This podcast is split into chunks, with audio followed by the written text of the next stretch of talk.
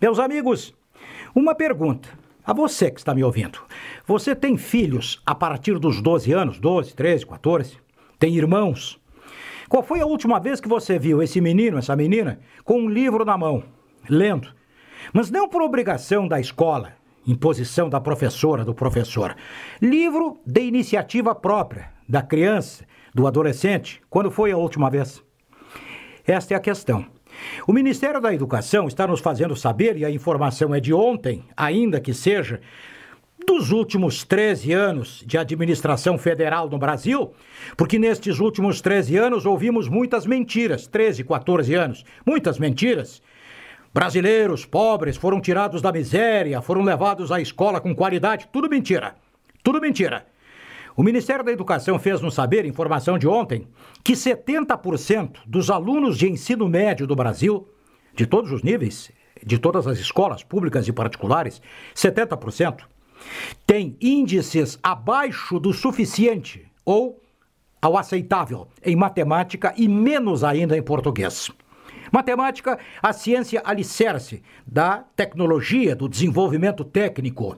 E o português, a língua que nos permite a expressão do que pensamos, do que entendemos, do que sentimos, e com este mesmo idioma lemos para compreender qualquer tipo de leitura, que vai nos levar à qualificação profissional, porque se não entendermos o texto, nós vamos ficar sem ter o que dizer.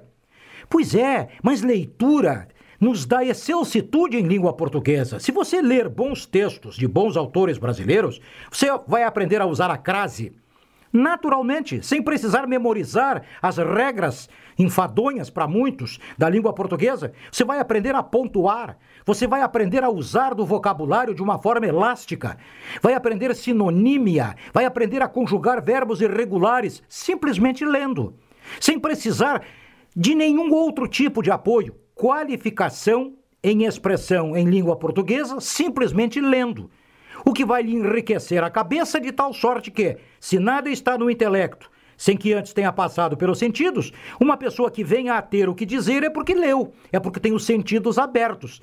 E a leitura é a principal ponte de acesso a todos os conhecimentos. E aí? Qual foi o último livro que você deu ao seu filho, à sua filha? Agora vem o Natal. Presentes, videogames, celulares, eletrônicos de todo tipo, tudo bobagem, perda de tempo, consumismo, inutilidades, TIs do nada. Livro que muda a vida? Não, ninguém dá. Ah, mas o meu filho tem só 13 anos. Quantos anos ele tem? 13. E não está trabalhando? E não lê todos os dias, a menina também?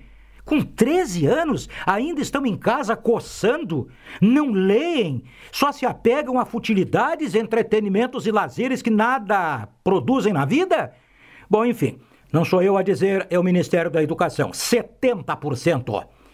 Olha, gente, dos que têm proficiência em leitura, que é aquela história de o sujeito transitar pelos cinco estágios da leitura, que é decodificação dos símbolos, é, compreensão do texto, postura crítica, retenção para a evocação futura. Quem não cruzar pelos cinco estágios não leu.